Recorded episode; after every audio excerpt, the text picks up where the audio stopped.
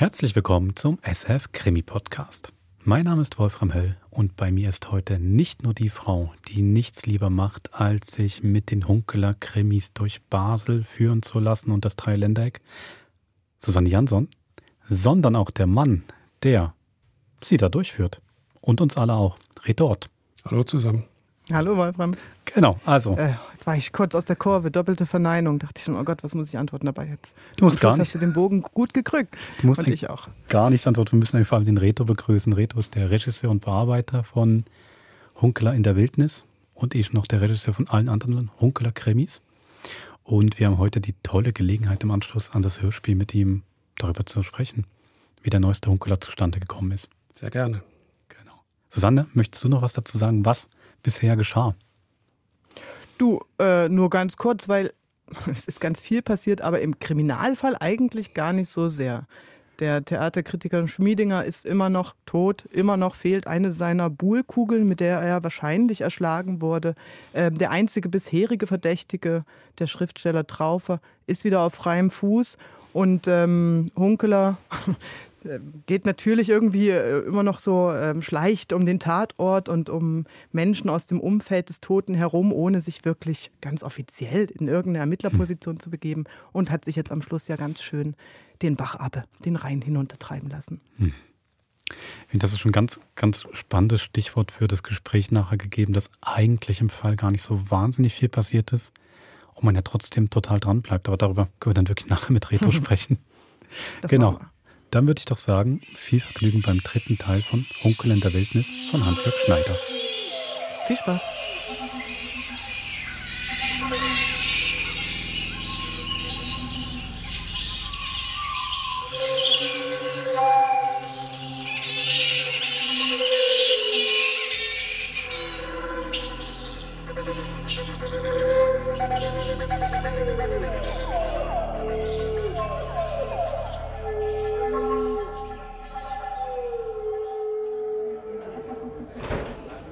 Abends um 19 Uhr betrat Hunkeler das Restaurant Biersäcker Hof an der Heuwaage.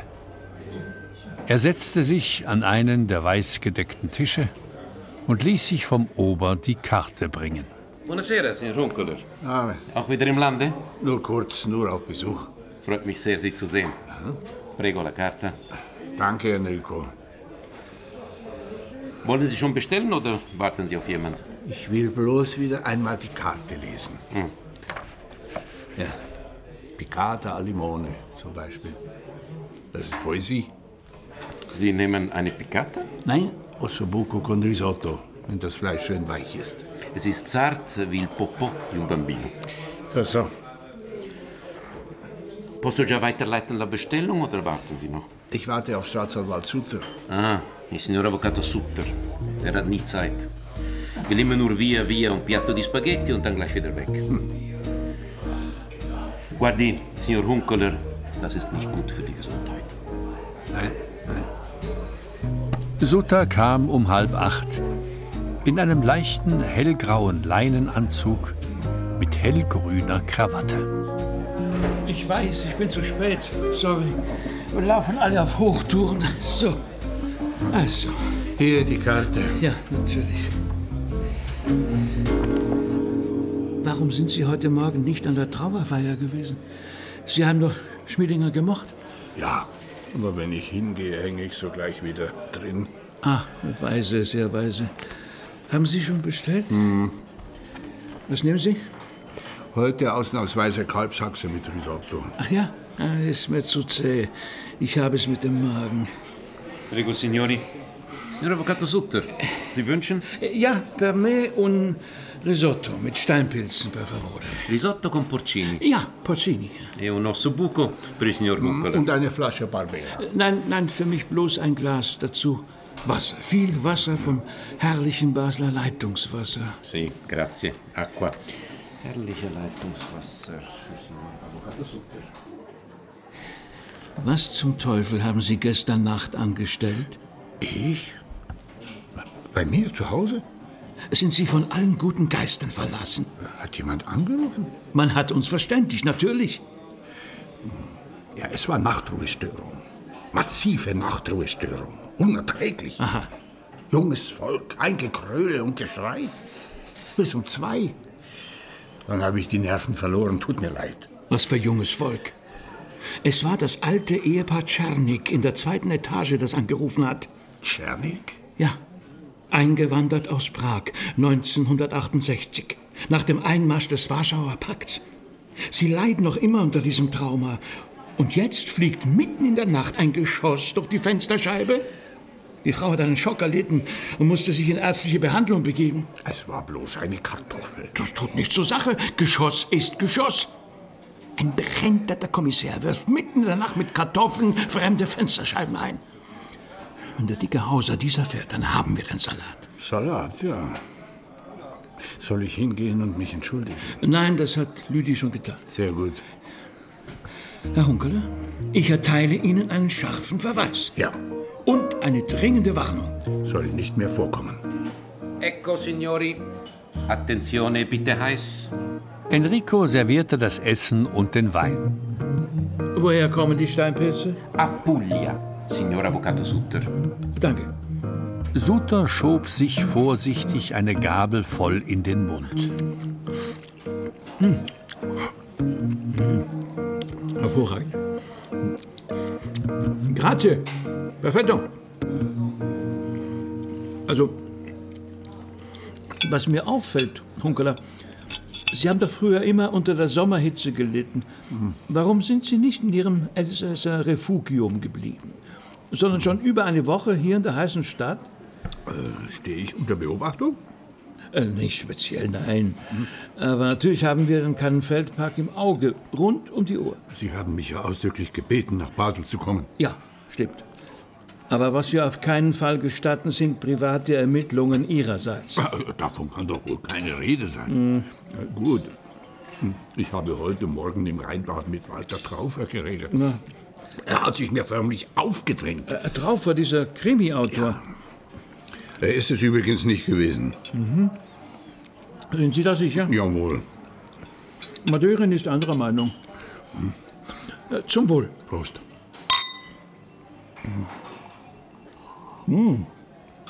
Köstlich. In der Tat. Der beste Barbera, den es in Basel gibt. Vielleicht sollten wir öfter mal eine Flasche zusammen trinken. Hm? Aber lieber Hunkeler, die Wahrheit ist nämlich die, dass wir keine Ahnung haben, wer die Täterschaft sein könnte. Wir wissen nicht einmal, wo wir suchen sollen. Warum sagen Sie nichts? War das eine Frage? Äh, nein, eigentlich nicht. Sie wissen ja auch nichts. Oder wie ist das? Es könnte jeder oder jede sein, der oder die in jener Nacht im Park gewesen ist. Bitte lassen Sie das mit dem Gender-Zeug. Das macht mich ganz konfus. Oder es war eine Beziehungstat. Ja, vielleicht. Die Bull-Gruppe war heute Morgen geschlossen bei der Trauerfeier, außer Traufer. Aber der war es ja nicht, wie Sie sagen. Nein. Sogar Dr. Gratzer war da. Was halten Sie von ihm? Ein eingebildeter alter Trottel. Also einer wie ich, wollen Sie damit sagen? Nein, alt sind sie nicht. Der ist nicht schlecht. Wirklich nicht schlecht. Humor ist des Baslers Wehr und Waffen, nicht wahr? So. Schluss mit dem Wein. Alle Mann auf Deck. Es geht ans Eingemachte. Das Eingemachte, das gilt auch für mich. Ja, natürlich, Herr Kollege. In alter Treue. Werden wir konkret. Prost. Was ist mit Schmiedingers Geldüberweisungen nach Zagreb? Woher wissen Sie das? Vom Gendarme Wirtz aus Saint-Louis. Er hat es von Kommissar Bardet. Was ist das für eine Schwarzbude, diese Gendarmerie? Verrate einem von Ihnen ein Geheimnis und am nächsten Morgen weiß es das ganze Elsass. Sorry, das war jetzt ein bisschen elsassophob. Soll nicht mehr vorkommen. Also, die Geldüberweisungen nach Zagreb waren für Schmiedingers Ex-Frau aus frühen Jahren. Die Besuche in Dornbirn galten seiner Tochter, Ludmilla. Wie steht es um Ruth Mangold? Ja, eine schwer gezeichnete Frau in der Tat. Sie ist kaum mehr fähig, einen klaren Satz zu äußern, blass und stumm. Sie hat einen schönen Rosen gehabt. Ja, ihre einzige Freude.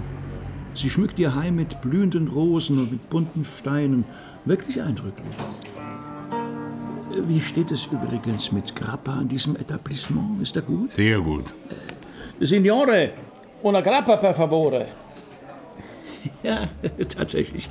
Ich bin ein bisschen beschwipst. Ja, wir, wir waren bei der Frage Zufallsdelikt oder Beziehungsdelikt. Richtig. Es scheint so zu sein, dass Ruth Mangold und Schmiedinger eine sehr einsame Beziehung gelebt haben. Äh, Wie soll man da ein Beziehungsdelikt aufdecken? Und wenn es ein Zufallsdelikt ist, haben wir kaum eine Chance. Ja, das ist die traurige Wahrheit. Es sei denn, Sie finden die dritte Kugel. Ja, diese verdammte Kugel. Die kann überall liegen, in jedem Gebüsch. Ecco la grappa. Grazie, Signore.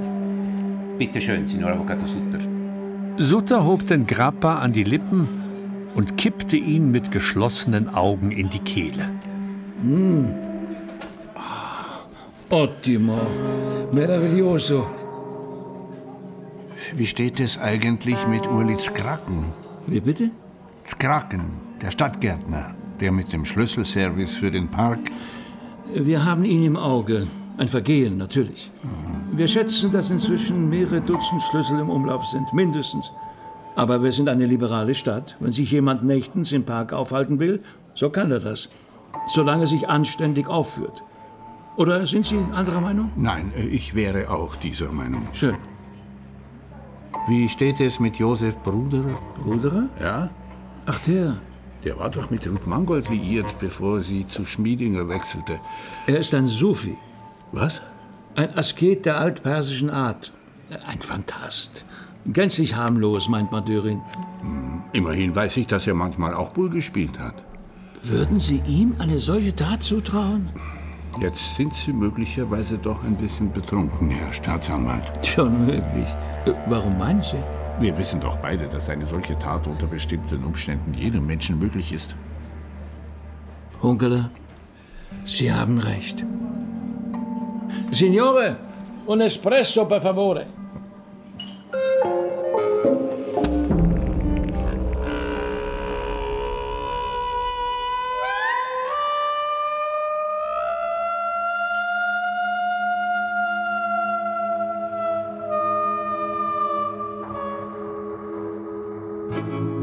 In dieser Nacht schlief Hunkeler bei Hedwig.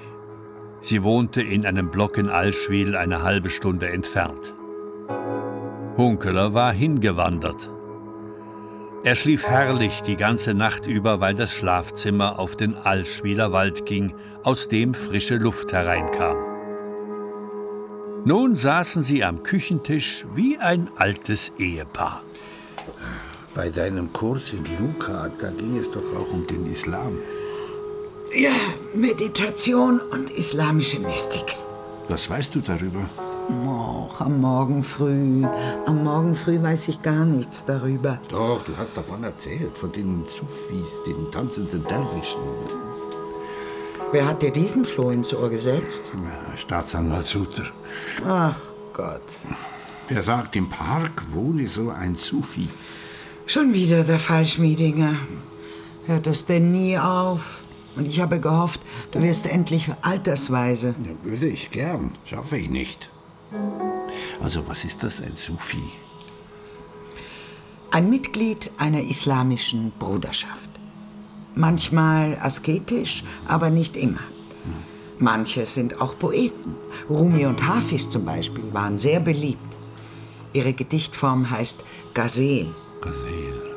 Ich glaube, der alte Goethe hat Hafiz überaus verehrt. Im westöstlichen Liban? Weißt es ja. Warum fragst du denn? Ein, ein wenig, ja. Was bedeutet die Kugel im Sufismus? Die Kugel, sie ist in jeder Mystik der Inbegriff der Vollkommenheit, weil sie keinen Anfang und kein Ende hat. Das hat uns in Luca ein Professor erzählt.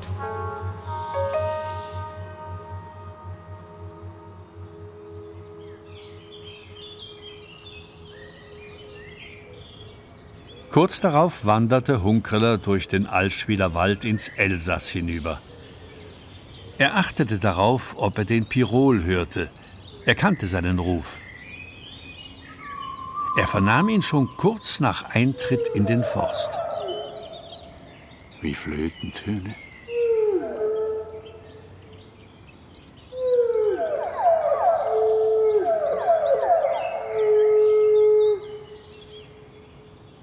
Dann lag das offene Feld vor ihm, die Grenze zu Frankreich. Drüben Neuviller, ein ehemaliges Bauerndorf. Justine Schwarz wohnte gleich neben der Kirche in einem mächtigen Haus. Hunkeler hörte sie durchs offene Fenster.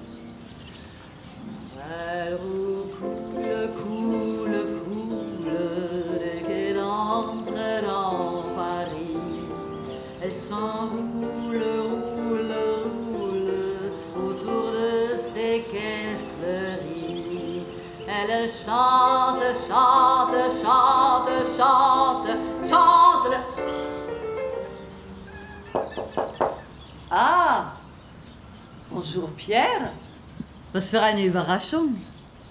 Was suchst du hier auf dem Lande? Ich habe im Wald den Pirol singen gehört. Da habe ich gedacht, ich könnte bei dir vorbeischauen. Wie schön. Komm herein. Justine bewohnte die alte große Küche. Bah, voilà, das ist meine Stube. Schön. Äh, was darf ich dir anbieten? Apfelsaft? Ja, gern. D'accord. Hunkeler setzte sich an den langen Tisch. Hinten im Obstgarten stehen immer noch die alten Bäume. Mostbirnen, Gravensteiner, Renette, Glocken und Boskop. Niemand will sie mehr haben. Besten Dank. Damit sie nicht verfaulen, ich bringe sie in die Mosterei nach Esinge. Ah, die Ämme. Hm. Wie frisch Abpresse. Ah, ben oui. Wenn ich fragen darf, wovon lebst du eigentlich? De l'amour. Und von der Luft. no, no. Die Wahrheit ist, je suis Kapitalist. Ja, ich lebe vom Kapital meiner Eltern. Von den Mieteinnahmen durch die Wohnungen, die wir eingebaut haben hier im Haus. Mhm.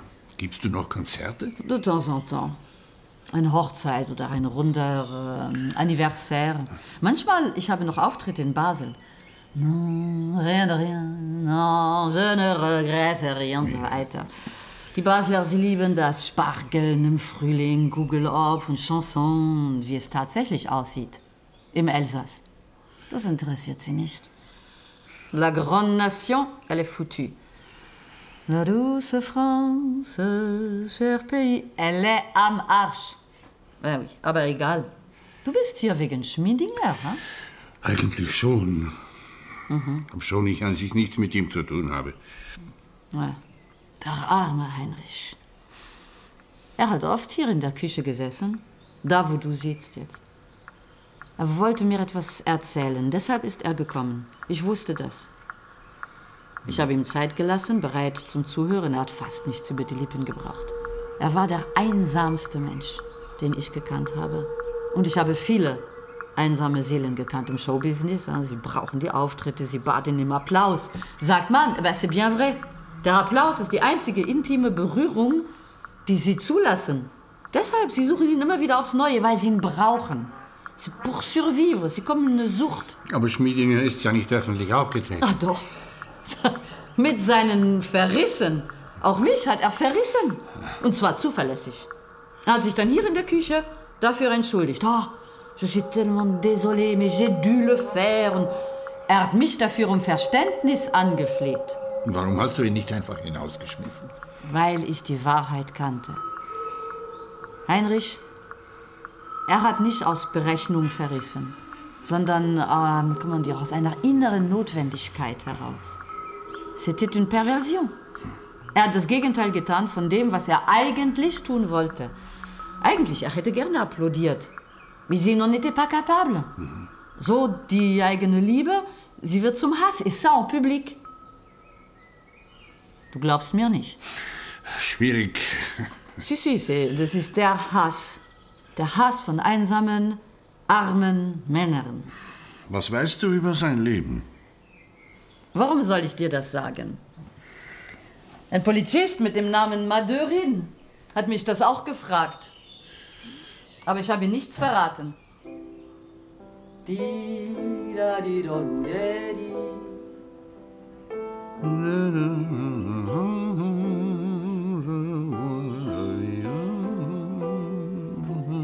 Das musste ich ihm jedes Mal vorspielen, wenn er herkam. Kitsch.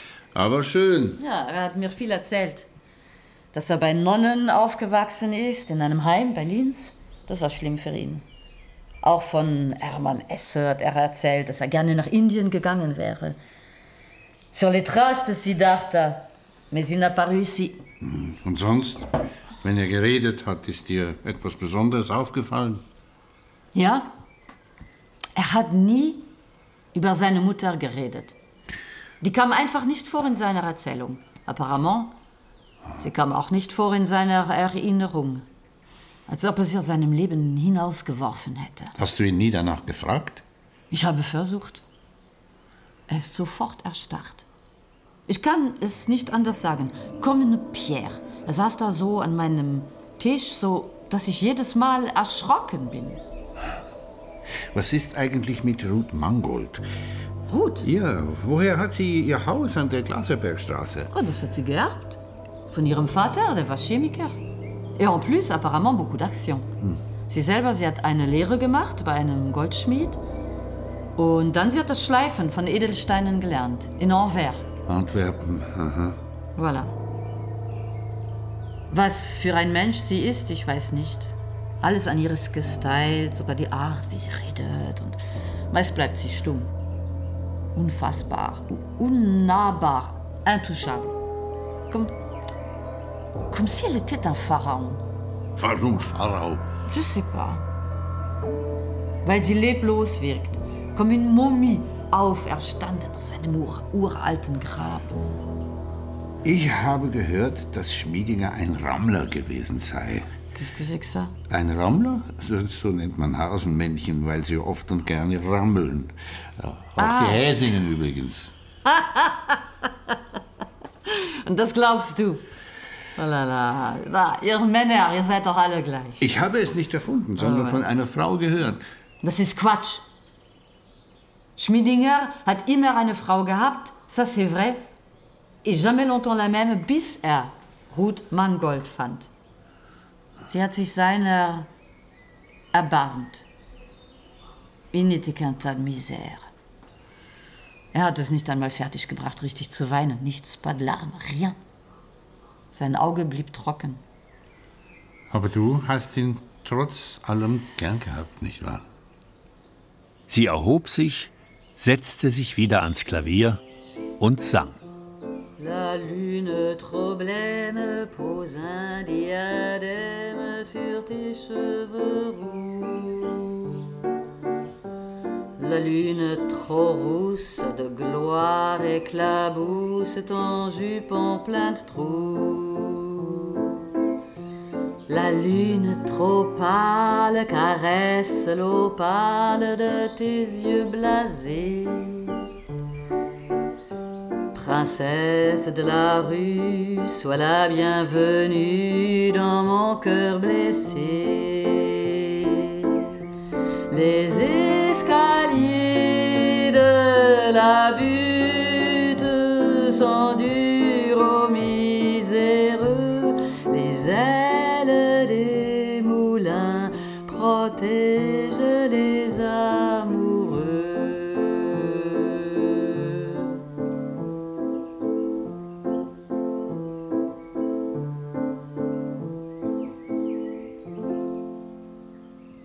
Vielleicht hat er in Ruth seine Liebe gefunden. Pierre? Ja. Ich bitte dich jetzt zu gehen. Les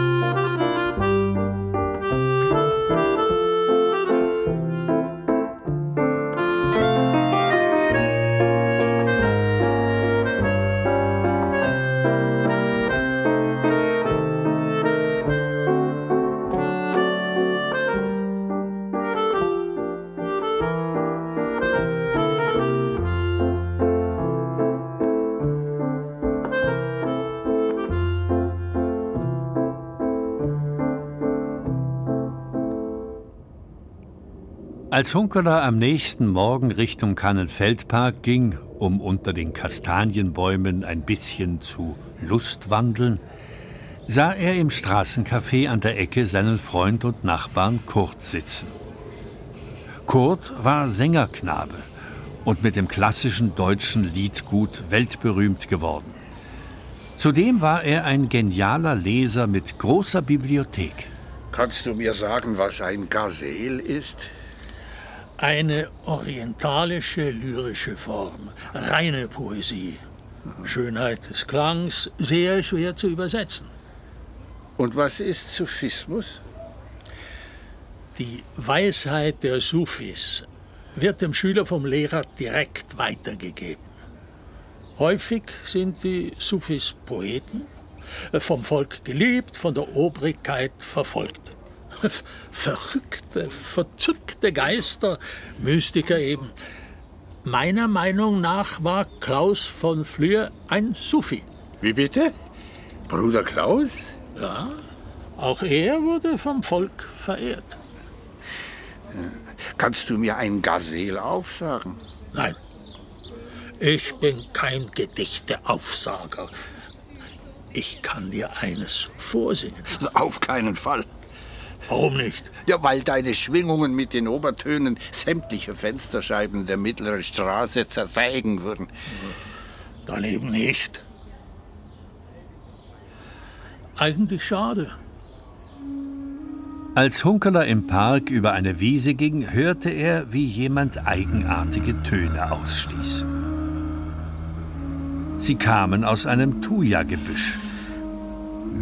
Er ging hin und sah auf einem kleinen Teppich Josef Bruderer sitzen, angetan mit braunem Pilgergewand nach Art der Franziskaner. Sei nicht fern, sei nicht fern. Hunkeler war hingerissen und lauschte. Meine liebe sei nicht fern.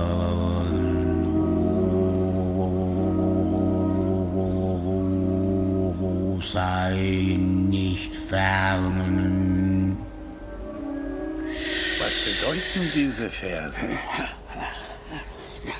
Das ist ein Gazelle vom großen Rumi. Und warum sagen Sie es hier im Park auf? Der Ort ist unwichtig. Ich versuche mich mit dem letzten Hauch, mit der allumfassenden Gottheit zu vereinigen. Mit aller? Ja, mit dem Allerbarmer. Sollten Sie nicht Richtung Osten beten? Doch, Richtung Mekka. Warum? Ja, weil Sie nach Norden beten. Na, sind Sie sich da sicher? Ja, Osten ist mehr nach rechts. Ja, er wird mir verzeihen. Allah ist groß und überall, auch im Norden. Darf ich Sie etwas fragen? Das tun Sie doch die ganze Zeit. Na, etwas Persönliches. Meinetwegen. Aber nur, wenn Sie mir ein Thunfischbrötchen und einen Kaffee spendieren. Gern. Bruderer rollte seinen Teppich zusammen. Sie gingen über die Wiese zu Erkans Café und setzten sich an einen der Tische. Wovon leben Sie eigentlich? Von Wasser und von Ein- und Ausatmen. Genügt das? Ich bin ein Bettelmönch. Jetzt zum Beispiel haben Sie mich ja eingeladen. Wo wohnen Sie? Mal da, mal dort, im Sommer meist im Park. Würden Sie sich als obdachlos bezeichnen? Warum denn? Ich hab Obdach genug. Zum Beispiel bei Frau Mangold. Ach so, ja, so sagen Sie es doch gleich. Bei Kälte kann ich im Keller bei Ruth unterkommen. Ja, ja, geheizt, mit Toilette und Dusche. Was hat Heinrich Schmiedinger dazu gesagt? Sie waren doch sein Vorgänger im Bett von Frau Mangold. Ach, wie öde das ist, Herr Hunkeler. Wissen Sie das nicht, was wir hier vor uns haben? Wiesen, Büsche und die Bäume. Das ist Totenreich. Und Sie fragen mich, ob ich nicht eventuell den Schmiediger totgeschlagen haben könnte, weil er mir Ruth weggenommen hat. Warum hätte ich das tun sollen? Ich habe in Ketten gelegen, als ich mit Ruth zusammen war. Sie hat mich geknechtet, weil ich ihr sexuell hörig war. Sie ist eine Fetischistin. Wissen Sie das nicht? Nein. Na, gehen Sie mal vorbei, dann sehen Sie es. Nur Eier und Kugeln. Sie ist die Kugel, behauptet sie. Der Mann das Ei. Ja, so wirres Zeug. Nein, nein, nein. Ich bin dem Allmächtigen dankbar, dass er sie von mir weggenommen und an Schmiedinger weitergereicht hat. Ja, seither kann ich wieder frei atmen und mich auf das große Geheimnis konzentrieren. Hm? Können Sie mir folgen? Nicht ganz. Warum nicht? Sie sind doch ein kluger Mann. Schauen Sie sich doch einmal um in der Geschichte Europas. Was wird bleiben? Eine Spur der Verwüstung. Jetzt machen Sie auch noch die Luft kaputt, die Wohnung der Seelen. Deshalb mache ich nicht mehr mit. Ich habe mein Leben zum wandelnden Protest geformt. Ich will mittellos leben, wie Jesus von Nazareth, wie Franz von Assisi vor 800 Jahren. Wollen Sie die heutige Welt durch Armut retten? Ein schlechter Witz, ich weiß. Jetzt wollen ja alle die Armut bekämpfen. Das ist das, was Sie sagen. Was Sie tun, ist etwas ganz anderes. Ich jedenfalls bin überzeugt, dass unsere Erde nur durch Bedürfnislosigkeit zu retten ist. Das ist für mich der richtige Weg. Na, bleiben Sie bitte noch einen Moment. Ich hätte noch eine Frage. Ja. Bitte. Wo haben Sie die Nacht verbracht, in der Heinrich Schmiedinger erschlagen wurde? Was fällt Ihnen ein, einen ehrbaren Mann zu beleidigen? Bin ich vogelfrei, nur weil ich zu Allah bete? Entschuldigung. Ja, ja. Ich habe hin und wieder mit Heinrich Buhl gespielt, in hellen Mondnächten. So auch an jenem Abend, als er zu Tode kam. Auf dem Kiesplatz, beim Schuppen der Stadtgärtner. Wortlos, voller Konzentration. Äh, Es war ihm unmöglich, gegen mich zu gewinnen. Dazu war er viel zu verbissen am Werk, zu, zu verkrampft, wissen Sie. Die Kunst des Buhlspiels besteht darin, die Kugel locker loszulassen, sie auf den Weg zu schicken und ausrollen zu lassen. Dann erreicht sie das Ziel. Ja, ich war vollkommen locker an jenem Abend. Ich fühlte mich aufgehoben im Licht des Mondes.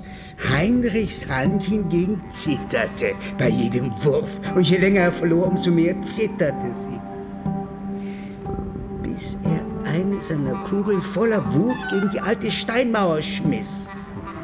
Ja, da wusste ich, dass es für mich Zeit war, das Spiel abzubrechen und zu gehen.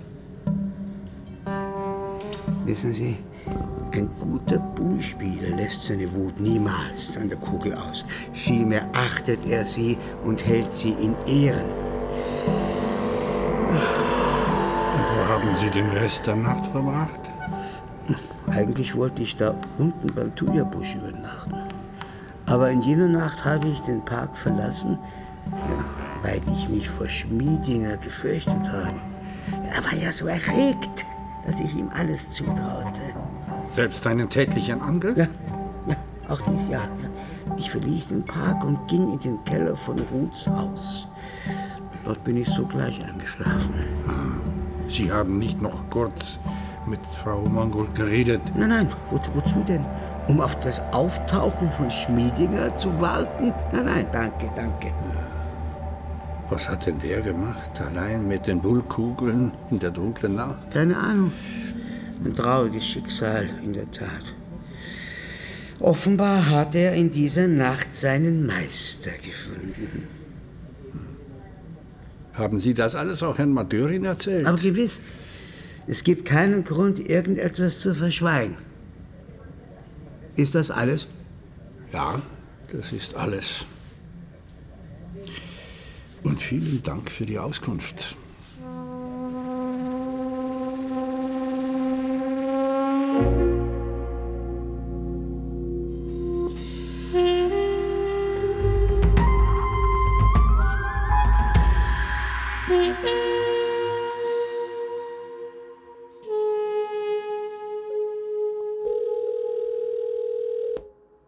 Kurz vor Mitternacht rief Hunkeler seinen ehemaligen Kollegen Lüdi an. Er musste lange warten, bis abgenommen wurde. Oui, mon Joujou. Ich bin nicht dein Joujou, sondern dein ehemaliger Kollege Hunkeler. Hunkeler, ja. Moment. Du weißt doch, dass ich nicht mit dir reden darf. Warum versuchst du es immer wieder? Weil ich ohne dich nicht weiterkomme. Das ist ja genau das Problem. Suter will, dass du dich nicht einmischst. Es tut mir leid. Halt, stopp. Ich rufe wegen des Ehepaars Czernik an. Darüber kannst du mir doch wohl Auskunft geben. ja, also, meinetwegen. Wenn es um deine Nachbarn geht, dann frag. Wie geht es, Frau Czernik? Wieder besser. Ich habe sie heute angerufen und noch einmal um Entschuldigung gebeten. Das hat sie sehr geschätzt. Hm. Aber ich frage mich schon, ob du endgültig senil geworden bist. Was? Man äh, wirft doch nicht mitten in der Nacht äh, fremde Fensterscheiben ein. Ja. Überhaupt, warum bist du nicht im Elsass bei der Hitze? Weil ich ein paar Dinge wissen muss, die ich im Elsass nicht erfahre. Dann frag. Meinetwegen. Wenn ich keine Antwort gebe, heißt es ja. Hm. Aber du hast es nicht von mir. Ja, ja, ja. Ist Schmiedinger von einem runden Gegenstand, einer Kugel, erschlagen worden? Und sind die Kugeln mit den sieben Ringen die seinen? Also ja. Hm. Zählen Urlitz Kraken und Josef Bruder zu den verdächtigen Personen? Aha. Wer sonst noch?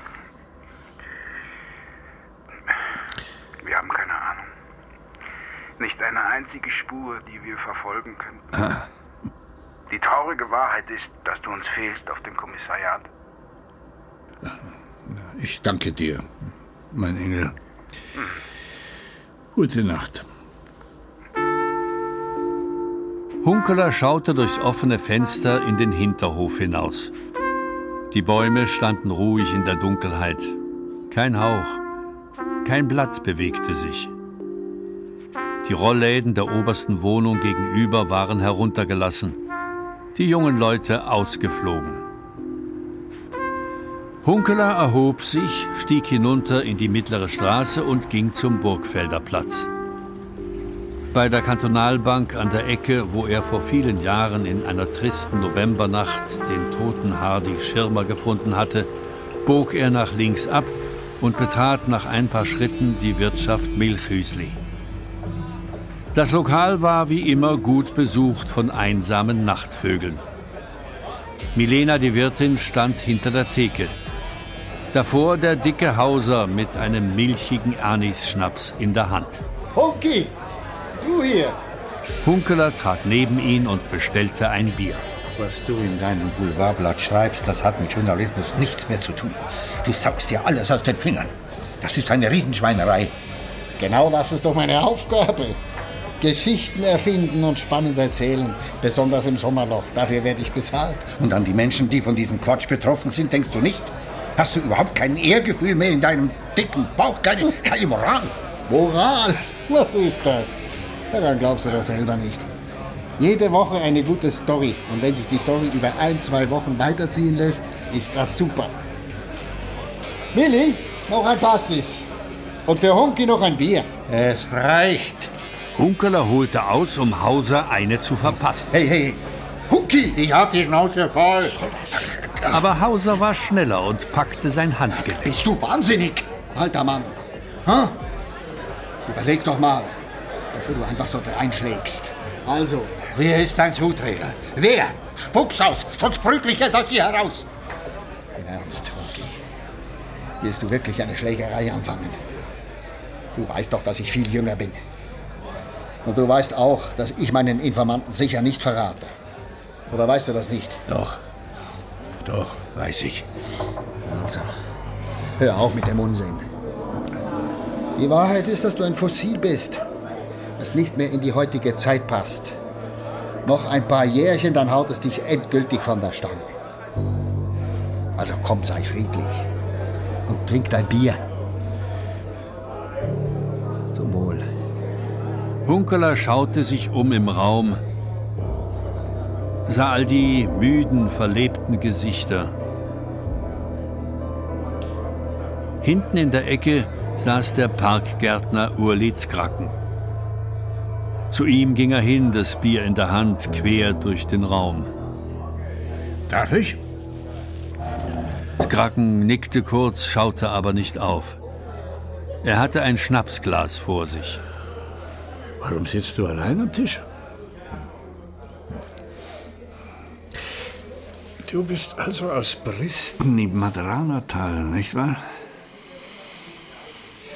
Ja, ich war ein paar Mal dort hinten.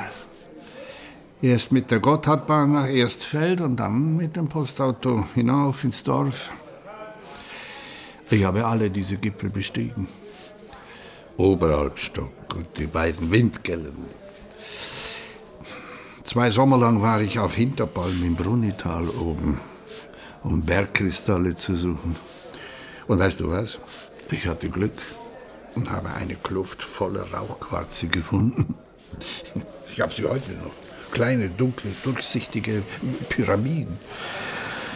Naja. Die Gemsjäger im Tal, die haben einen schönen alten Brauch. Sie schieben einem erlegten Tier einen Tannenzweig ins Maul. Oder, wenn sie über der Baumgrenze sind, ein Büschel Gras. Sie tun das, um das tote Wild zu ehren. Warum erzählst du mir das? Weil ich die Welt, in der du aufgewachsen bist, kenne. Und weil ich selber auch aus der alten Welt komme. Soeben hast du wie ein Wahnsinniger geschrien. Warum?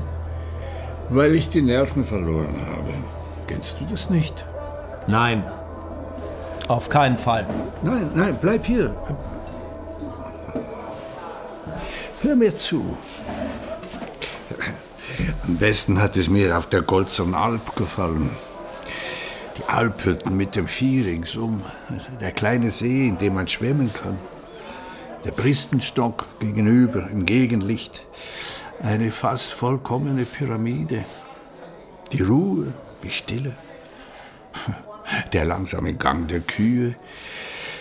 Mein Vater hat gehirtet auf Goldzang. Ich war schon als kleiner Bub dort oben. Ah ja. Warum bist du in die Stadt gekommen? Weil meine Frau sich scheiden ließ. Sie kommt ebenfalls aus Bristen. Wir haben jung geheiratet, haben zwei Töchter. Die drei wohnen jetzt in Altdorf in einem Wohnblock. Sie ist Pflegefachfrau im Altersheim, aber sie verdient zu wenig. Als Stadtgärtner hast du doch einen guten Lohn. Ich zahle die Alimente gern, weil ich meine Frau und meine Kinder immer noch liebe. Sonst wäre ich längst abgehauen. Wohin? Keine Ahnung. Irgendwohin. Ich krieg keine Luft hier. Ich komme mir vor wie ein Aussätziger. Aber du hast doch gute Freunde hier. Wem meinst du? Das geht die Raum zum Beispiel. Ach so. Ihr habt über mich geredet. Sie hat mir von dir erzählt. Von deinem Schlüsselservice, den du aufgezogen hast, um deinen Lohn aufzubessern. Ja, so sag's doch gleich. Und hör auf mit dem Gequatsche über Bergkristalle und Baden im See. Erstens einmal habe ich für den Schlüssel nie etwas verlangt. Ich habe es getan, um zu helfen, weil diese Menschen mausarm sind. Und zweitens habe ich das alles der Polizei längst erzählt. Und drittens hast du am frühen Morgen, als du den toten Schmiedinger an der Mauer hast liegen sehen, den dicken Hauser angerufen und geschildert, was du gesehen hast. Wie viel hat er dir bezahlt? Hm.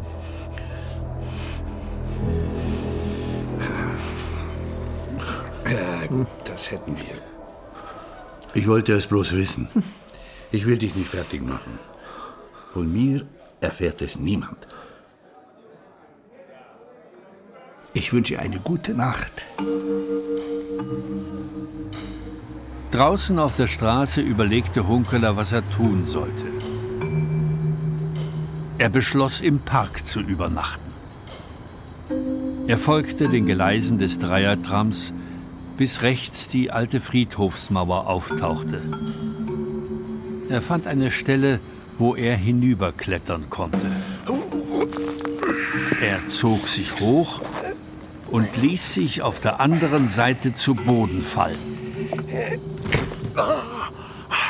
Ein heftiger Aufprall, aber sein Körper hielt stand. Er lag in einer Wiese, spürte den kühlen Erdboden, roch das Gras. Seine Augen mussten sich erst an die Dunkelheit, die vollkommen zu sein schien, gewöhnen. Kein Ton, kein Autogeräusch, keine Schritte von Passanten. Dann hörte er doch etwas. Hunkeler blieb liegen und wartete, bis sich der Schmerz an seiner Seite verzogen hatte. Dann rollte er sich ein, um zu schlafen. Er wurde geweckt von einem wilden Gerangel. Hunkeler schaltete seine Taschenlampe ein und leuchtete zum nahen Kiesweg hin. Er sah Käthe Jaun, die einen jungen Kerl im Schwitzkasten hielt. Ihre Freundin Sieglinde hieb ihm die Faust in den Magen. Polizei! Der Sheriff Hunkeler. Was mischst du dich ein? Hey! Hey, bleib stehen! Na, was glotzt du? Renn ihm nach! Verhafte ihn! Dem Abfriss gegeben. Der taucht nicht so schnell wieder auf. Was zum Teufel ist hier eigentlich los? Es waren zwei. Beide in Kapuzenjacken. Einer ist uns gleich entkommen. Wer waren die beiden? Was wollten Sie? Woher sollen wir das wissen? Vielleicht Geld. Jedenfalls fielen sie über uns her, als wir friedlich schliefen. Also, etwas kann ich dir garantieren. Wenn die Polizei nicht in der Lage ist, zwei alte Frauen, die in einem öffentlichen Park friedlich schlafen, zu schützen, dann tun wir das selber. Hier, damit schlage ich nächstes Mal, wenn uns einer an die Wäsche will, diesen Arschlöchern den Schädel ein. Mit der Wundkugel? Woher hast du die? Zeig her. Hunkeler richtete seine Lampe auf die Kugel. Sie hatte drei Ringe eingefräst. Wie bitte? Hat es? Doch, das ist genau die richtige. Die habe ich im Park gefunden. Und die habe ich jetzt immer bei mir. Ja, von mir aus tut, was ihr wollt. Ich lege mich jetzt wieder hin ins Gras. Da leuchtete ein scharfer weißer Lichtstrahl auf. Polizei! Hände auf den Rücken! Keine Bewegung! Es war Kommissär Madörin. Schalte deinen verdammten Scheinwerfer aus, Kollege. Er macht uns ja alle nachtblind. Was machst du hier, Kollege? Ja, was denn? Diese verdammte Affenhitze, nicht wahr? Da wird es sogar den toten Gerippen im Boden drin zu heiß. Sie kriechen hervor und tanzen. Wie bitte? Bist du besoffen? Aber nein, Kollege. Plus drei, vier Biere, weil der Körper Flüssigkeit braucht. Und Sie, was tun Sie hier?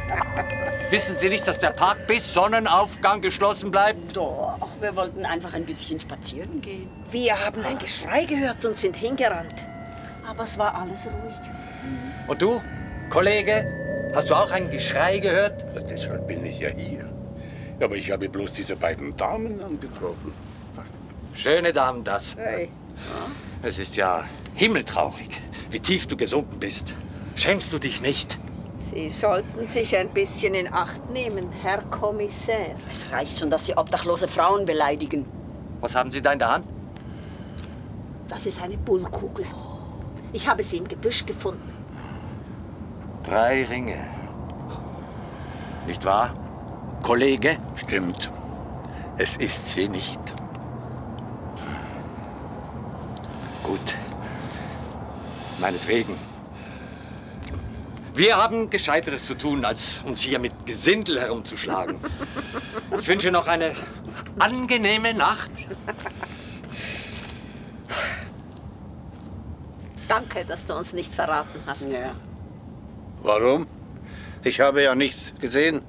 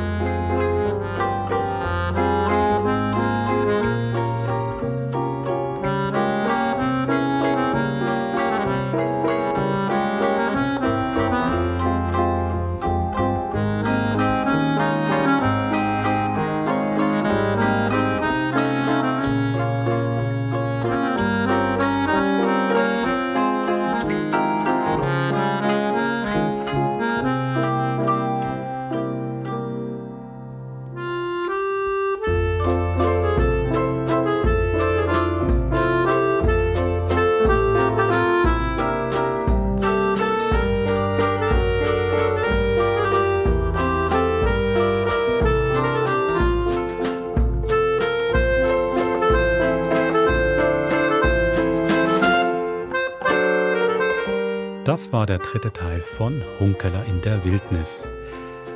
Ich muss ja sagen, in der Folge mit der. Mir hat es so Spaß gemacht mit meiner Frankophilie, die jetzt eigentlich durch den Hunkeler wieder neu erweckt wurde, mal wieder. Nach Apollinaire beim letzten Mal. Einfach da diese Szene mit der, mit wie sie da spielt und die Musik macht und singt und ähm, dann sagen sie, geht's dann noch, ja. Ähm, ich glaube, irgendjemand sagt dann zu La Vie en Rose, ja, kitschig, aber noch schön. Dachte ich, das hätte ich gerne als Lebensfazit mal auf meinem Grabstein geschrieben. So, genau. Ähm, und ich fand es auch wirklich schön. Also ist akustisch finde ich das eine sehr, sehr schöne Szene, wie da gespielt wird und immer die Lieder noch was damit zu tun haben, mit ähm, dem, worüber gerade gesprochen wurde. Und hätte ich auch gerade eine erste Frage. André Tort, Regisseur und Bearbeiter von Hunkeländer Wildnis. Diese Lieder, sind die so schon im, im Roman eingeschrieben, dass genau dann immer die passenden Lieder zur Gesprächspassage kommen und unerfüllte Liebe, jemand, den man rausschmeißt? Ja, das ist so. Das ist äh, wie äh, im Hunkeles Geheimnis mit den Apollinaire-Gedichten. Äh, sie sind nicht ausformuliert, aber es heißt, dass die, äh, dass die da gesungen werden. Genau. okay, also dann kommt ja. der Liedtitel im Roman, aber mhm. man hört nicht den Liedtext und den haben wir jetzt hier dazu. Das ist dann das, der Mehrwert vom Hörspiel. Ja, wirklich. Also für ja, mich wirklich, ja. wunderbar ja. funktioniert dann, wie man jemand, wie man dann geht und die unerfüllte Liebe und so, finde ich super. Gut. Ja. Ja, Reto, ist super, dass du heute da bist, weil wir haben natürlich, äh, der Hunkeler ist ähm, fester und heißgeliebter Bestandteil im Krimi-Podcast. Es gibt immer sehr, sehr viele ähm, Zuschriften, die in ganz unterschiedliche Richtungen gehen. Viele kennen den Hunkeler einfach schon sehr gut. Mhm. Das finde ich auch immer schön dann zu lesen. Ne? Die sind ähm, mit ihm zusammen ein bisschen älter geworden. Ähm, Nichtsdestotrotz fände ich es ja cool, wenn wir heute nochmal so ein bisschen an ähm, den Ursprung zurückgehen und vielleicht nochmal so ein paar Basics ansprechen, die dem einen oder anderen bekannt sind, aber dem einen oder anderen eben auch nicht. Und da würde ich dich gleich gerne mal als erstes fragen, warum? Es ist alles so ähm, situativ schön eingebettet. Wir haben so konkrete Orte, ähm, im Elsass genauso wie in Basel. Warum ähm, keine Mundartbearbeitung? Das hm. hat zum Beispiel auch Thomas gefragt, der hat uns geschrieben. Ja, das war damals, ich glaube 2005, habe ich damit angefangen mit äh, Hunkler macht Sachen. Ähm, das war so eine Grundentscheidung, das in der Sprache von Hans-Jörg Schneider zu belassen. Ähm, dazu muss man wissen, erstens, Hans-Jörg Schneider wurde bekannt als junger Autor in den 70er Jahren als Dramatiker und das merkt man bis heute, es sind fantastische Dialoge, ein Geschenk zum Bearbeiten in der Form, dass man die eben nicht bearbeiten, sondern höchstens vielleicht mal ein bisschen kürzen muss. Und dann ist mir aufgefallen, dass in diesen Dialogen sprachlich so eine helvetische Grundierung mhm. ist. Mhm. Und äh, das war dann für mich einfach so klar, das behalten wir so und suchen aber Schauspieler entsprechend, die diese Grundierung mittragen. Mhm. Und dann ist so der, das, die Hauptaufgabe beim Aufpassen, beim Aufnehmen ist zum Beispiel, dass man das alemannische G spricht. Man sagt nicht äh, fertig, sondern fertig. Mhm. Und das ist natürlich für Schauspieler, die so trainiert sind, so zu sprechen, auch Schweizer Schauspieler, mhm. das ist gar nicht so einfach. Aber ich kreuze mir dann immer alle Gs an und äh, dass da keine Unfälle passieren. So. Das Interessante ist jetzt, so also in puncto Zuschriften, äh, in früheren Jahren, also ich habe häufiger im Laufe der ganzen Jahre Leute getroffen, die der felsenfesten Überzeugung sind, dass es sich hierbei um ein Mundart-Hörspiel handelt. Mhm. Es gibt aber noch einen anderen Grund. Das Hörspiel äh, besteht ja nicht nur aus den Dialogen, sondern ganz wichtig sind die Beschreibungen. Das heißt, der Erzähler ist ja nicht nur einer, der schön überleitet und Informationen mhm. in kurzer Form erzählt, sondern die Prosa von Hans-Jörg Schneider, vor allem auch die Landschaftsprosa, all diese Sachen, die ist ja so exzellent, die ist so toll. Und da wollte ich schon auch halt immer so ein bisschen in homöopathischer Form, aber immer viel behalten. Mhm. Und da jetzt irgendwie Dialoge Mundart und dann diese äh, diese Erzählteile Hochdeutsch irgendwie, das wäre auch, glaube ich, recht komisch dahergekommen. Darf ich noch kurz zurückspringen, eben weil du gesagt hast, Zuschriften, wo Leute dann meinten, sie hätten was auf Mundart gehört. Aber wahrscheinlich in dem Sinne nicht, dass die Leute, wenn man sie aktiv fragen würde, wäre schon klar, okay, das wäre jetzt Hochdeutsch beim Hören, aber einfach gefühlt, weil es so situiert ja, ist, das ja, spielt so genau. sehr in Basel. Man hat jetzt ja. wirklich da quasi echte, eine echte Basler Geschichte gehört, eine echte Geschichte aus dem Dreiländeck, oder? Genau, und wir haben es ja nicht überbetont. Das war jetzt nicht der Auftrag, es war niemals der Auftrag an die Schauspieler, macht ein helvetisches Hochdeutsch, mhm. sondern denkt einfach das Helvetische mit. Und das erstaunliche Resultat ist halt, bei den einen prägt es sich etwas mehr aus mhm. und bei den anderen etwas weniger. Und das Dritte war dann tatsächlich, aber da gab es auch Kritik in früheren Jahren, die Elsässer halt als Elsässer zu nehmen. Und ich finde aber, die machen das so lebendig. Für mich ist es kein Dialektmuseum. Äh, und ich hätte es komisch gefunden, man nimmt Elsässer, die machen dann aber irgendwie so ein virtuell reduziertes Elsässisch. Da habe ich einfach gedacht, okay, wenn man halt den einen oder anderen Satz nicht versteht, egal. Aber es ist schon mal, das ist dann ein Fremdkörper da drin, weil das jetzt dann wirklich die Mundart ist. Ja. Aber ist das nicht reduziert? Ist es nicht trotzdem ein bisschen angepasst und eingedeutschter? Nicht wirklich. Vielleicht schon, dass mit, wir haben manchmal verhandelt bei den Sätzen, die sind ja von Schneider nur im Ansatz so geschrieben. Also es gab dann schon Ausdrücke, wo ich gesagt habe, ey, das sogar als jemand, der selber im Dreiländereck lebt, halt auf der deutschen Seite ich jetzt äh, und Schweizer bin gleichzeitig so, wenn ich das dann auch wirklich gar nicht verstehe, dann haben wir die Sätze dann nicht genommen. Hm. Ja. Oder anders. Und es sind tatsächlich, das habe ich schon gefragt, das sind dann Elsässer Sprecherinnen und Sprecher. Ja. Und dieser Mischmasch, den Sie dann noch haben mit diesem leicht französischen drin, das ist auch mehr oder weniger. Das ist ein bisschen von Schneider äh, in seinem, in, der Vorlage so drin. Okay. Äh, aber das ist, das ist, glaube ich, vom Alltag jetzt nicht so weit entfernt. Okay. Also zumal sie ja mit einem Hunkler als einem zwar, der dort wohnt, mhm. sprechen, aber doch irgendwo mit einem Schweiz oder Ausländer mhm. oder so irgendwie. Mhm. Er beschreibt es ja auch selber, dass da so, die Basler lieben ja dieses elsässische Flair. Das elsässisch-französische Flair. Mhm. Du hast es äh, ja vorhin gesagt, der Hans-Jörg Schneider kommt aus der Dramatik. Jetzt hast du ähm, sechs von seinen zehn Hunkeler-Fällen fürs Hörspiel bearbeitet und inszeniert. Sag mal, wie hat sich denn, oder hast du das Gefühl, dass sich sein Schreiben durch das Wissen um diese Hörspielbearbeitung verändert hat? Äh, in gewisser Weise ja. Also was ich weiß ist, äh, das war vom, vom, vom ersten Hörspiel an, dass er die Hörspiele wirklich sehr, sehr schätzt. Und er, er mag den Uliecki als Darsteller, als Hauptdarsteller, als Hunkerler und, und das Ganze. Also er schätzt das sehr. Er hat mir jedes Mal versprochen, beim nächsten Roman würde er etwas mehr ans Hörspiel denken und etwas hm. weniger hm. äh, seitenlange Beschreib Szenen, die nur als Beschreibung sind und so weiter. Das macht, das ist zum Teil so. Und mhm. man merkt auch bei gewissen Szenen, dass er ans Hörspiel denkt. Und jetzt gerade im aktuellen ähm, ist es tatsächlich so, das ist eine Szene, die jetzt ihm bis jetzt noch nicht vorgekommen ist. Äh, da kann ich schon mal teasern auf den vierten Teil. Äh, da gibt es eine Szene, die, ist, die besteht eigentlich mal äh, so 30, 40 Sekunden wirklich nur aus Geräuschen. Hm. Und die hat er auch so geschrieben. Und da bin ich eigentlich überzeugt, dass er auch ans Hörspiel gedacht hat. Das mhm. ist dann wirklich, finde ich, eine Adelung, wenn man es geschafft hat, durch die Hörspielbearbeitung auch die Romane zu bearbeiten, längerfristig. Cool. Jetzt ist ja der Hunkler, sagt man ja ein Krimi, läuft man im Krimi-Podcast, aber eigentlich ist das, wir haben es ja schon ganz viel angetönt, ähm, was die Beschreibung allein der Landschaften und der Menschen angeht, kann man ja sagen, das ist Krimi plus Punkt, Punkt, Punkt. Ähm, Reto. Also ich, ich würde eigentlich sogar, ähm, ich habe jetzt noch mal gedacht beim Hören, noch, als ich noch gedacht habe an Hunkler, Hunkelers Geheimnis, dass sie sich halt auch so ein Stück weit von selber lösen. Also das wahnsinnig viel. Ähm, man re er redet mit vielen Leuten, er geht an ganz verschiedene Orte. Das ist ja wirklich so wie so ein ganz kleines Welttheater vom Dreiländereck. Aber der, den Fall bringt es meistens gar nicht so wahnsinnig viel weiter. Und ähm, also wie viel Ermittlungsarbeit da wirklich stattfindet und was die eigentlich, was die eigentlich führt, sowohl von der Polizei als auch von ihm selber eben. Wie so ein Krimi, eigentlich im Autopiloten, habe ich manchmal den Eindruck, man kann sich dann währenddessen um ganz andere Sachen kümmern. Ja, das ist so. Und das, also jetzt wahrscheinlich äh, Hunkler in der Wildnis ist von allen Fällen noch am wenigsten Fall.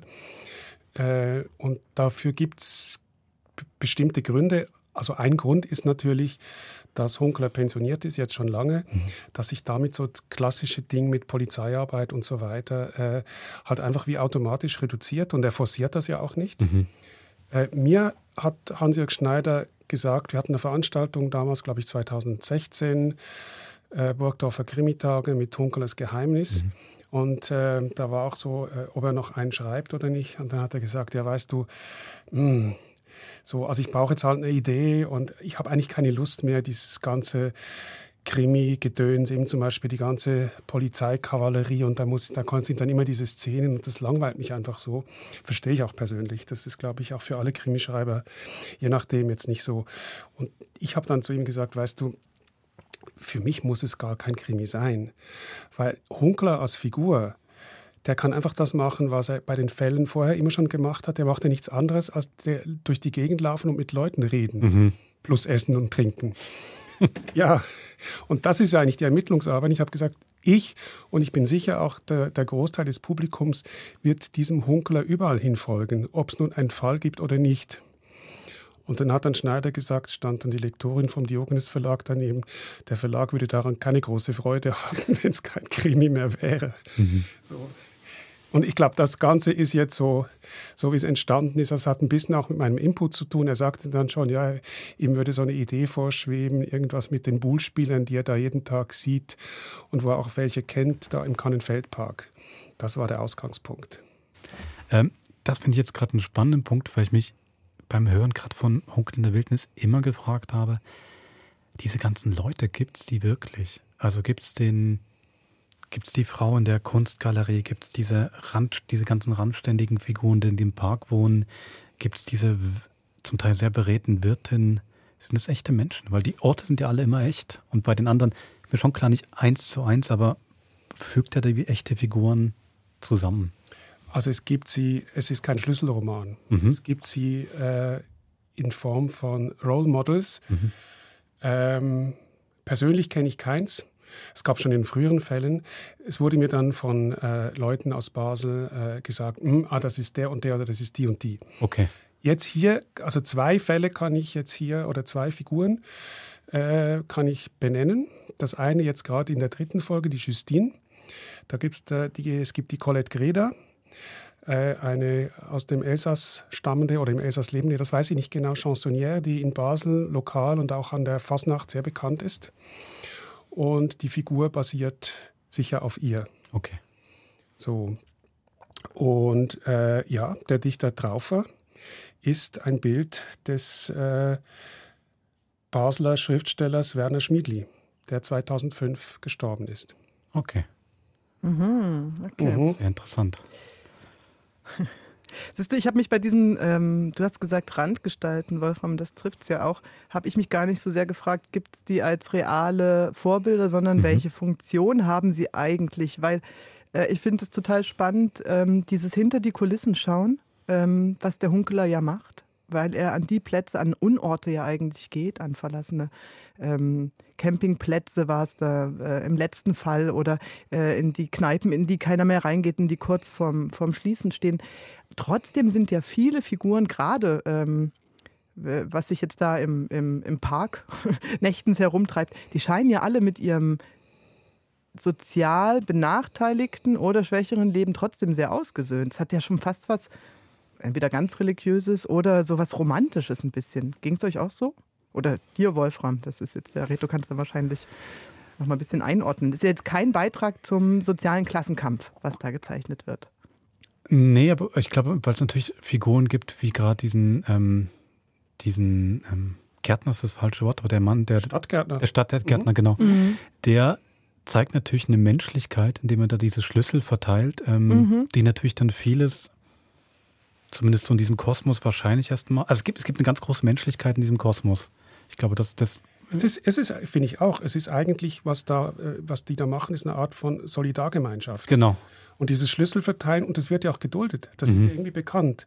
Also ich, mir kam es eh komisch vor, äh, dass es Parks gibt, die abgeschlossen sind. Also gut, in Paris ist das auch so. Mhm. Äh, aber auch in Paris ist das so, dass nächtens Leute auf diesen Parks, in diesen Parks rumlaufen und irgendwelche Sachen treiben. Mhm. Äh, und das ist hier, also ich habe es ja gesehen, da steht wirklich so ein Schild am Eingang vom Kannfeldpark von 22 bis, glaube ich, 7 Uhr oder was geschlossen. Und ich meine, die Mauern sind wirklich so, da kann noch ein Fußkranker irgendwie drüber hüpfen. Also das ist dann schon recht. Und diese Situation, aber wie sie, wie sie sich denn da so treffen und, und Mhm. was denn da so passiert, ja, ich finde das allein als Bild auch schon schon irgendwie toll. Eben, es ist das Gegenteil von irgendeiner finsteren Unterwelt oder von so, von so sozial entgrenzten, wo man denkt, so, äh, äh, so. nee, es, es findet da halt nachts irgendwas statt. Mhm. Ja, und ich finde, dann gibt es natürlich dann noch diesen Sophie, ne? Also diesen Mann, der sich da dem Sophismus hingibt und dann noch der Hunkeler berichtete selber noch von seiner Bruder Klaus-Erfahrung. Fand ich übrigens auch einfach nur bemerkenswert. Er, er macht auch so ein bisschen so diesen westöstlichen Divan da, den Hunkeler. Also hier mit dem Sophie, der das berichtet, mit diesen mystischen Erlebnissen, da hat mir bei Hunkelers Geheimnis die Frauen, die diese Kopftücher getragen haben, sich immer fragt, warum tragen die jetzt genau die Kopftücher? Ähm, das finde ich schon interessant. Dieses, auch das Thema, es gibt viele Themen, die wiederkommen, aber das scheint ihm dann doch ähm, wichtig zu sein und kommt an ganz unerwarteten Stellen. Das finde ich noch so spannend, dass man dann im Park da so jemanden hat, der dem da hat er die Erleuchtung sucht. Also es hat natürlich was Komisches, es ist wirklich sehr lustig, aber es ist auch nicht, ich finde es nicht albern. Es ist ja eigentlich wie so eine, eben ist an Goethe anknüpfend, eine, eine Figur, die an so Menschen erinnert, die heutzutage, wenn man irgendwo hingeht, die dort dann ihre Yogamatte ausbreiten und dann mehr so nach, halt, die machen dann halt da ihre Turnübungen, sorry, liebe Yo- Yoga-Leute, und, und er äh, rezitiert da diese Gazelle. Er ist ja so wie ein selbstgebastelter Mönch oder Mhm. Esoteriker und gleichzeitig doch auch wieder sehr, äh, sehr ge geerdeter Mhm. Mensch. So. Also das finde ich dann schon spannend. Also da ist wirklich eine Figur irgendwie, die ein Eigenleben entwickelt. Mhm. Mit diesen etwas strangen Komponenten, wo wir erst auch nicht wussten, was wir machen damit. Mit den Gesängen zum Beispiel. Ja, genau.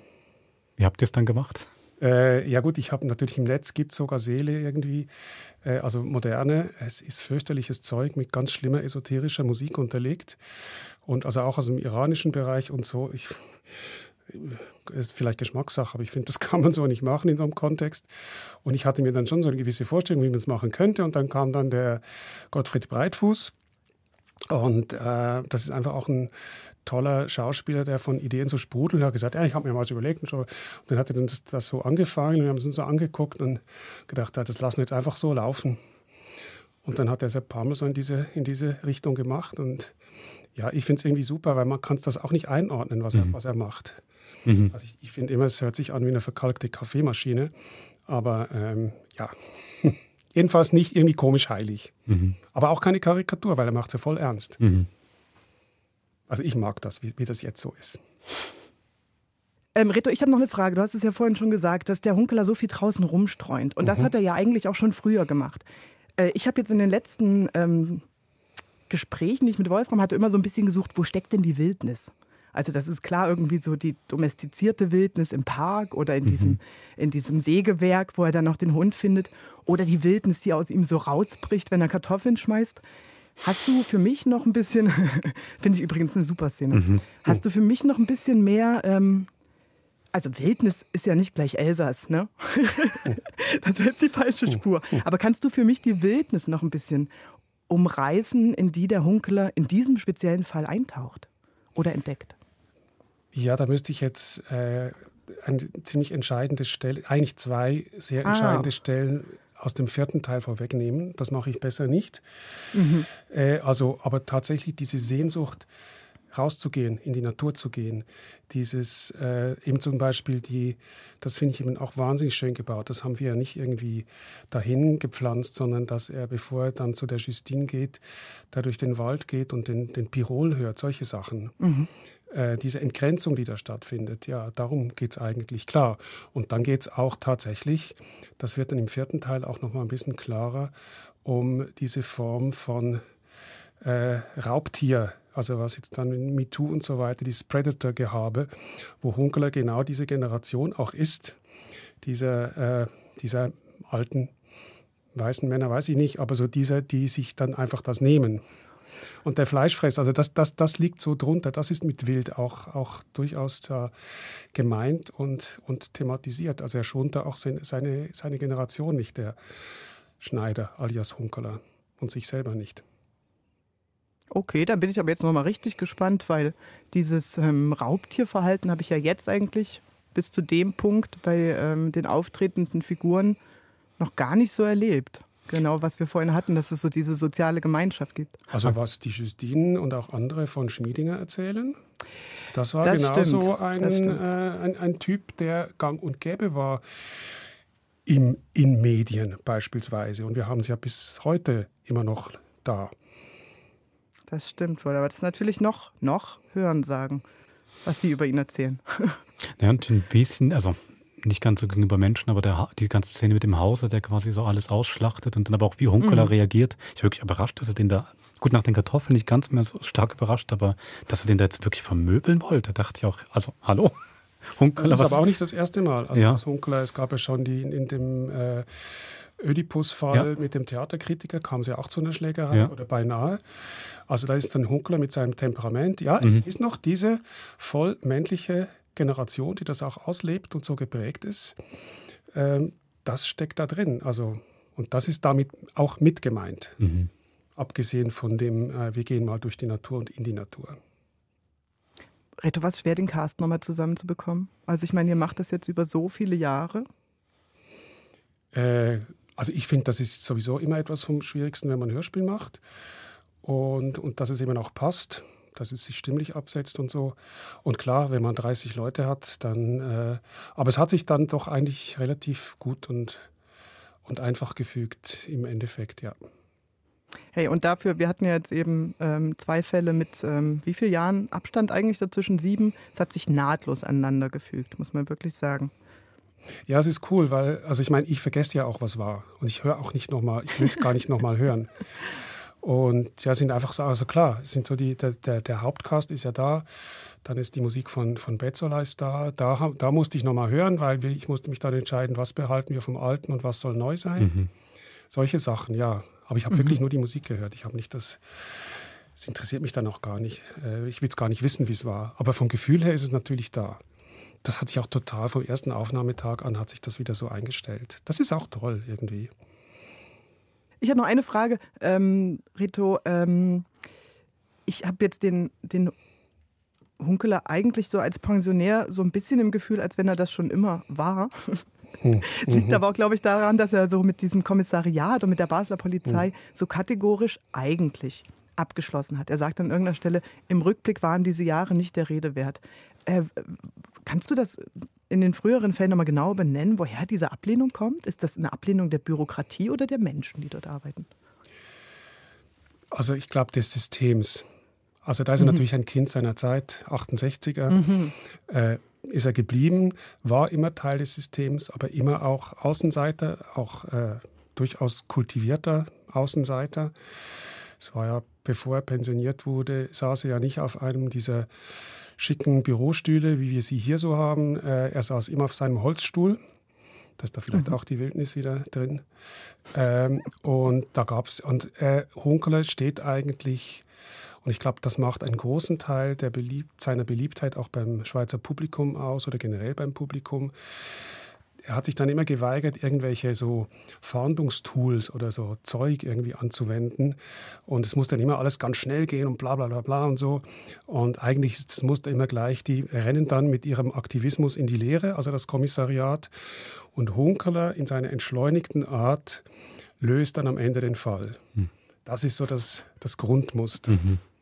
Ich mhm. glaube aber, das, was du gesagt hast, dass de, das Zitat am Schluss vom zweiten Teil, wo er sagte, die ganzen mhm. Jahre waren es nicht wert oder sind es nicht der Rede wert, ich glaube, das bezieht sich nicht auf die Polizeiarbeit, sondern das ist so eine Lebenserfahrung, wenn man älter ist. Da mhm. schnurren dann die ganzen Berufsjahrzehnte äh, auf eine ganz, also auf in den allermeisten Fällen auf was, ja, es waren ganz viele Jahre, man hat wahnsinnig viel investiert, aber was war es am Ende? Also mhm. es ist so ein bisschen, ja, ich glaube, diese Sisyphus-Erfahrung auf eine gewisse Art, die können ganz viele in ihrem Leben auch nachvollziehen. Aber ich glaube, sage ich jetzt mal persönlich, ähm, um, um das so beglaubigen zu können, muss man ein gewisses Alter erreicht haben. Das hätte ich jetzt vor fast 20 Jahren, wo wir mit dem Hunkler angefangen hätten, hätte ich gedacht, ja, so ist es wahrscheinlich. Und mittlerweile weiß ich, es ist tatsächlich so. Also das ist ja schon das Tolle, dass ich mit der Figur, mit den Geschichten selber auch älter werden konnte, obwohl ich noch lange nicht so alt bin äh, wie, jetzt, wie jetzt Hunkler oder Schneider. Aber trotzdem, mhm. es ist so ein bisschen so ein, ein Vorausahnen, was da noch so kommen mag. Mhm. Das war eigentlich schon ein schönes Schlusswort, oh, aber. Das wollte ich nicht. Nein, das ist, mir brennt nur so eine Frage noch unter den Nägeln. Die möchte ich trotzdem gerne noch loswerden. Du redest, da wird so viel gegessen und getrunken und dann kommt, wann ein autogenes Training macht und wie das Frühstücksei ist. Wie entscheidest du dich bei der Bearbeitung für welches für welche Mahlzeit? Für welches Lebensmittel? Für welches Genussmittel? Ich kann mich eigentlich, muss mich gar nicht entscheiden, weil das, ist, das sind immer diese, diese Zwischenszenen. Das ist okay. alles schon da. Ähm, oder eben auch, ja, es gibt ja so viele Essens- und Szenen. Ja, das steht alles schon da. Aber welche, welche wählst du dann aus? Du nimmst ja nicht alle, oder? Doch, doch eigentlich schon. Gut, okay. Ja, nee, es ist, es ist wirklich, ja, okay. Es, nee, da wirklich, also ich, da habe ich kaum was gestrichen. Es okay. ist die ganze Menükarte. Also es sind ja verschiedene Menükarten, ja, ja, von Frühstück bis, mhm. bis Late Night, bis Absacker, ist alles da. Stimmt, Hunkeler, es gibt ja Simenon-Kochbücher, also Maigret-Kochbücher. Wir haben letztes Mal schon gesagt. Das Gut, ich meine, Hunkeler-Kochbücher sind sehr, das ist so basic, das, dafür braucht es keine Kochbücher. Das muss man einfach nur rausgehen in die letzten existierenden Quartierbeizen, die es hier gibt und dann hat man das. Ja, und zwischendurch ist ja auch mal eine Dose Ravioli aufmachen und aufwärmen. Das gibt es ja auch bei ihm. Absolut. Gut. Du, dann würde ich doch sagen, vielen Dank, Reto, dass du da warst. Vielen Dank mhm. euch. Und ähm, eben, ich habe jetzt noch mehr Lust bekommen auf den vierten Teil, den wir nächste Woche hören. Würde dann sagen, auf Wiederhören und bis zum nächsten Mord. Macht's gut. Tschüss.